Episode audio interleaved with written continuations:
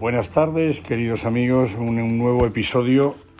Esta vez vamos a tratar el tema de la muerte digna. para este episodio me serviré de algunas notas de mi querido amigo, el doctor Pedro Rosso, y de la doctora Taboada. Los dos trabajan muy bien este tema, así como de algunas notas de mi fundador, Fernando Rielo. En nuestro título hay dos términos, muerte y digna. Unos dicen, debemos desprendernos del temor de la muerte, dirían unos, porque mientras se vive no se tiene sensación de la muerte, y cuando se está muerto no se tiene sensación alguna. Esta es la sofística de Epicuro, cuando nos dice, mientras existimos nosotros no existe la muerte, y cuando existe la muerte ya no existimos nosotros. Debemos aprender a aceptar la muerte, dirán otros, porque es un hecho natural que entra dentro de una racionalidad capaz de combatir las fuerzas pasionales que nos producen la angustia. Esta que la sofística de un estoicismo dispuesto a abrir los ojos ante la muerte antes de que ésta los cierre. La actitud de Wittgenstein, por el contrario, sería la de cerrar los ojos, con uno de sus seductores sofismas. La muerte no es un acontecimiento de la vida, pues no vivimos la muerte. La muerte ciertamente, mal que le pese a Epicuro o a Wittgenstein, existe y es un acontecimiento de la vida. Otro es el asunto de la definición de la pregunta de esencia o esencial por la muerte, que intentará afrontar sobre todo el lenguaje estético. Lo que sí es cierto es que el hombre contemporáneo es muy sensible a cualquier referencia que se haga de la muerte. Posiblemente exhiba una sensibilidad que por defecto o por exceso raya a veces en lo enfermizo. La desmesurada locuacidad o verborrea de la filosofía, la literatura e incluso la religión, que han convertido el tema en una especie de tanatolatría, una especie de idolatría de la muerte, ha hecho que una, parte notable de la conciencia moderna haya preferido olvidar la muerte como problema o elegido en su lugar una concepción intramundana capaz de dar respuesta al sentido de la vida haciendo posible cualquier referencia al más allá. Una visión materialista y pragmática del vivir humano reduce la preocupación por la muerte al estado de una psicología débil que puede desembocar, y esto lo estamos viendo en este momento de la pandemia, en dos actitudes enfermizas. Moral, la desesperación. Psiquiátrica, la depresión. Para Fernando Rielo, la muerte no tiene nombre, solo palabra.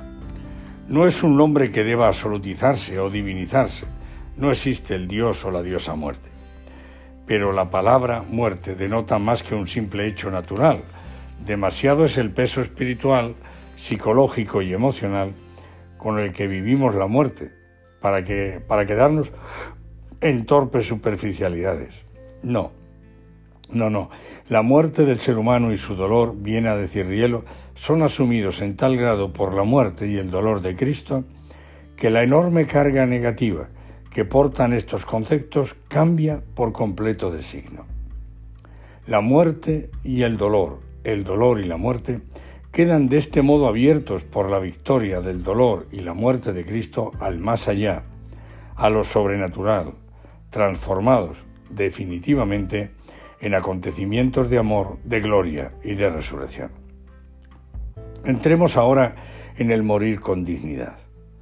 La dignidad intrínseca e inmutable de las personas no depende del estado del ciclo vital en el que se encuentran ni de las características morfológicas y funcionales que puedan adquirir o perder durante este siglo. El morir con dignidad no significa otra cosa que el reconocimiento que toda persona merece vivir hasta que su vida concluye. Por lo tanto, ayudar a morir dignamente no es otra cosa que respetar la dignidad de una persona que se encuentra en el proceso de morir. Esto lo decía lo dice Pedro Rosso, Rosso en su artículo Morir en forma digna en Ars Médica, en la revista que yo dirigía entonces, en aquel año 2003 cuando yo estaba en la Facultad de Medicina de la Católica de Chile. El derecho a la muerte con dignidad implica entonces la no aplicación o la interrupción de terapias de soporte vital, sobre todo en enfermos terminales, para permitir que el enfermo sucumba por la enfermedad, de esta forma liberándolo de la esclavitud del llamado encarnizamiento terapéutico o ensañamiento terapéutico, como dicen otros, y que consiste en tratar al enfermo con terapias excesivas por no tener ya ninguna efectividad y someterlo a un prolongado sufrimiento. Una cosa es prolongar la vida y otra bien distinta es prolongar la muerte. Tampoco hay eutanasia en la muerte provocada por el doble efecto de drogas que son dadas para aliviar el dolor, pero pueden acortar la vida. No hay obligación de recibir o de prolongar un tratamiento que es considerado ineficaz por la profesión médica. Esta práctica es considerada como ética y legal siempre, claro, siempre que la intención del médico sea aliviar el dolor y otros síntomas y no provocar la muerte. Cuando no se puede curar, al menos, esto lo hemos oído muchas veces, al menos se podría acompañar y consolar. San Juan Pablo II, en su encíclica Evangelium Vitae, denuncia que en las sociedades donde hay un predominio de la visión materialista y utilitarista del mundo, especialmente en las sociedades industrializadas, se producen atentados a la vida humana que además han perdido el carácter de delito para asumir el carácter de derecho. Es decir, se trata de una cultura de la muerte. Se refiere concretamente al aborto y a las acciones que afectan a los moribundos. Estas últimas incluyen terapias que buscan prolongar innecesariamente la vida y otras que buscan acortarla. El primer, en el primer caso lo llamamos ensañamiento terapéutico y que consiste en la mantención de tratamientos que prolongan la vida, carentes de toda posibilidad de sobrevida ulterior. Se prolonga la muerte brevemente, pero apenas se puede alargar la vida. El ensañamiento terapéutico es una acción lesiva a la dignidad de las personas y por tanto éticamente inaceptable. Por el contrario, la renuncia a usar medios extraordinarios o desproporcionados de tratamiento no equivale a un acortamiento artificial de la vida, sino que expresa la aceptación de la condición humana ante la muerte y por lo tanto es lícita. Las acciones cuyo fin es acortar la vida del enfermo, provocando la muerte, incluyen la eutanasia y el suicidio asistido. Asistir a un enfermo terminal consiste en acompañarlo en lo que solía llamarse bien morir, y que hoy denominamos medicina paliativa. Se trata de aportar al enfermo cuidados médicos básicos, como el alivio del dolor u otras molestias específicas, cuidados habituales de enfermería y un acompañamiento solícito y empático. Y a lo puramente paliativo y empático se puede, claro, agregar un intento de sanación mediante el apoyo psicológico y religioso que le permitan al enfermo descubrir en su situación oportunidades de crecimiento espiritual. Esto significa la posibilidad de morir en paz, esperanzado y amando, en oposición al morir angustiado, desesperado y odiando. Es decir, la diferencia entre morir con plena dignidad o exhalando el grito silencioso común a toda criatura acorralada y moribunda. El acto de morir es considerado como un acto humano, no un acto médico. Se ha considerado tantas veces un acto médico. Eso está equivocado. Es decir, es un acto libre y meritorio. Podemos morir bien o mal en sentido moral. La Inentralgo nos dice, la muerte no es primariamente un evento médico o científico, sino un evento personal, cultural y religioso. Las convicciones morales y religiosas determinan lo que se considera el comportamiento adecuado frente a la muerte, tanto para el que está muriendo como para los que lo atienden. Por otra parte, la expresión muerte digna no se refiere directamente al morir, sino a la forma de morir. De acuerdo con la tradición cristiana, el derecho a morir con serenidad y dignidad se considera parte constitutiva del derecho a la vida. Esto lo decía la Sagrada Congregación de la Fe en el año 1980.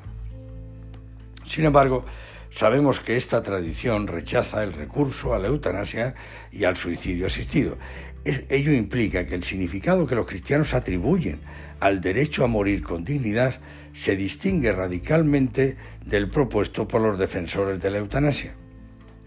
Pero ¿qué es para el cristiano una buena muerte? La respuesta no puede venir sino de la contemplación del único modelo válido para el cristiano, la persona de Cristo. Los cristianos entonces debemos fijarnos en la muerte de Cristo para aprender cuál es, cuál ha de ser nuestra actitud ante la muerte inminente nuestra. La estructura de las siete palabras de Cristo en la cruz nos revelan lo que es la buena muerte cristiana. Lucas 23 y Juan 19. Las tres primeras describen la necesidad de Cristo de morir derramando misericordia en torno a sí. En ellas pide el perdón a su Padre para los que le crucifican, abre las puertas del paraíso, del cielo, a uno de los crucificados con él, y entrega a su madre a Juan, y con él a toda la humanidad. Con su muerte confirma su profunda coherencia y da testimonio personal de lo que ha sido su forma de vida, su doctrina, anonadamiento de sí mismo para poder entregar lo más puro y perfecto a la humanidad, incluso a los que se presentan a sí mismo como sus enemigos. Padre, perdónales porque no saben lo que hacen. A esas palabras siguen otras dos que describen sus sufrimientos en esa hora, el vértigo moral de su desgarradora soledad y el sufrimiento de la sed. Finalmente, las dos últimas palabras que preceden inmediatamente a su muerte y describen la total paz que le habita. Después de haber experimentado la soledad más radical, puede por fin volver al diálogo con su padre, diálogo que fue siempre el centro absoluto de su vida. De un hombre que muere joven a los 33 años, solemos decir que murió prematuramente. Sin embargo, la vida y la muerte de Cristo son ejemplos de un destino realizado plenamente. La vida de Cristo es una vida llena, muere cuando todo está consumado, todo está cumplido.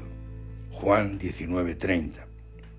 Con su muerte nos da ejemplo de que en cualquier punto de la vida es posible hacer de la muerte la máxima manifestación de la entrega de sí mismo. Padre, en tus manos encomiendo mi espíritu. Si la capacidad de la trascendencia es una característica esencial de la persona humana, Cristo nos da el ejemplo de que la muerte puede ser vivida como el más sublime acto de entrega de sí mismo, es decir, como la máxima manifestación de trascendencia, el amor por el Padre y por la humanidad. Pero solo puede entregarse algo que se posee. Podemos decir entonces que se puede hacer de la muerte un acto libre en la medida en la que no la vivamos pasivamente como algo que ocurre en nosotros contra nuestra voluntad, sino como un acto positivo de entrega y de abandono en las manos de Dios.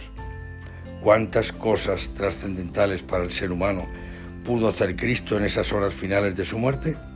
¿Por qué privar a un enfermo de esas horas finales o de esos días finales de su muerte acortando intencionalmente su vida, cuando en esas horas tiene que arreglar tantas cosas, tiene seguramente que pedir perdón a alguien que de alguna manera había pues había ofendido, tiene necesidad de reconciliarse con su hermano o con su familia, tiene necesidad de arreglar pues la herencia, sabe que los hijos mm, se van se van a enfrentar unos a otros al momento de dividirse la entrega, la, la, herencia si él no lo hace. Hay muchas cosas que hay que hacer en esa hora final.